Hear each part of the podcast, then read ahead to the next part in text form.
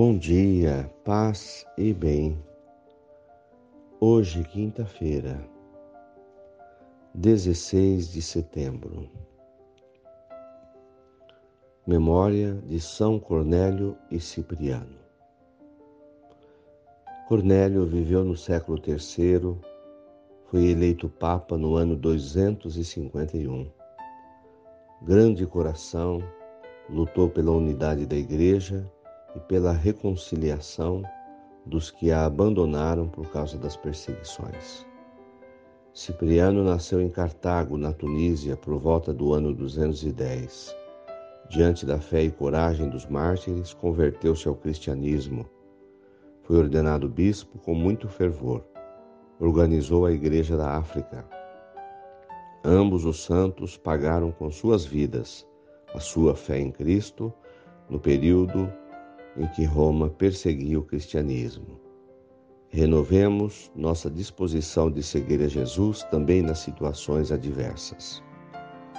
O Senhor esteja convosco, Ele está no meio de nós. Evangelho de Jesus Cristo, segundo Lucas, capítulo 7, versículos 36 a 50. Um fariseu convidou Jesus para uma refeição em sua casa. Jesus entrou na casa do fariseu e pôs-se à mesa.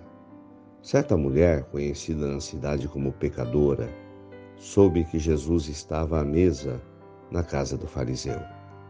Ela trouxe um frasco de alabastro com perfume e, ficando por, ter, por detrás, chorava aos pés de Jesus com as lágrimas. Começou a banhar os seus pés e enxugava-os com os cabelos Cobria-os de beijos e os ungia com o perfume. Vendo isso, o fariseu que o havia convidado ficou pensando: se este homem fosse um profeta, saberia que tipo de mulher está tocando nele, pois é uma pecadora. Jesus disse então aos fariseus: Simão, tenho uma coisa para te dizer. Simão respondeu: Fala, mestre. Certo credor, credor tinha dois devedores.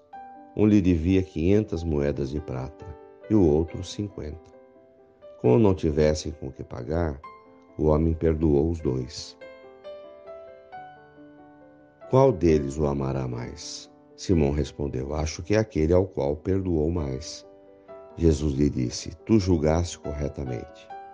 Então Jesus virou-se para a mulher e disse a Simão: Estás vendo essa mulher? Quando entrei em tua casa, Tu não me ofereceste água para lavar os pés.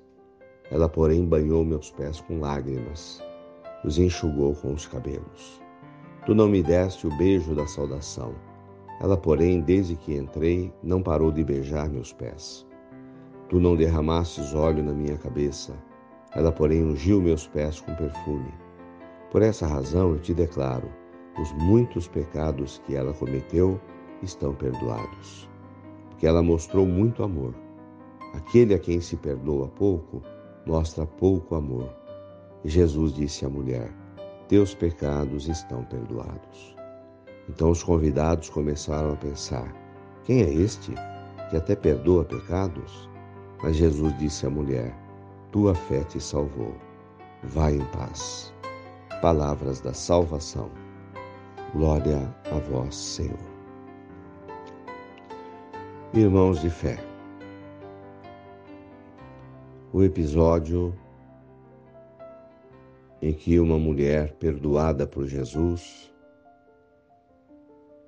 o acolhe com o ritual da acolhida nas casas, que consistia em água para lavar os pés, óleo e perfume sobre a cabeça, toalha para enxugar. Um ritual que se fazia quando alguém chegava. Uma espécie de banho de acolhida para um jantar. Uma mulher cujos pecados haviam sido perdoados. Faz todo esse ritual de acolhida. Ela demonstra muito amor porque seus pecados foram perdoados e ela foi acolhida na comunidade de Jesus. Jesus não nos olha pelo nosso passado, mas pelo nosso presente. Aos olhos de Jesus, ela era simplesmente uma pecadora arrependida, que agora estava com seu coração cheio de amor, disposta a recomeçar a sua vida. Isso é o que importava.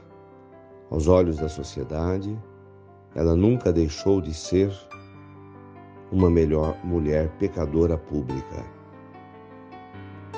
Com que olhar olhamos as pessoas?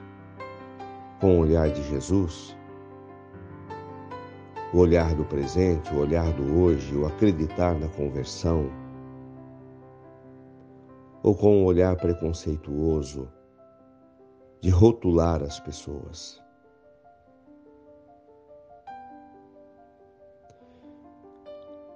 demonstrar amor quando somos perdoados por Deus. Essa é a atitude. Quem de nós não tem pecado? Quem de nós já não se arrependeu? Quem de nós já não pediu perdão? Já não se confessou? A melhor atitude diante do pecado, após o perdão, é demonstrar amor demonstração de cura interior, de uma vida na fé já agora.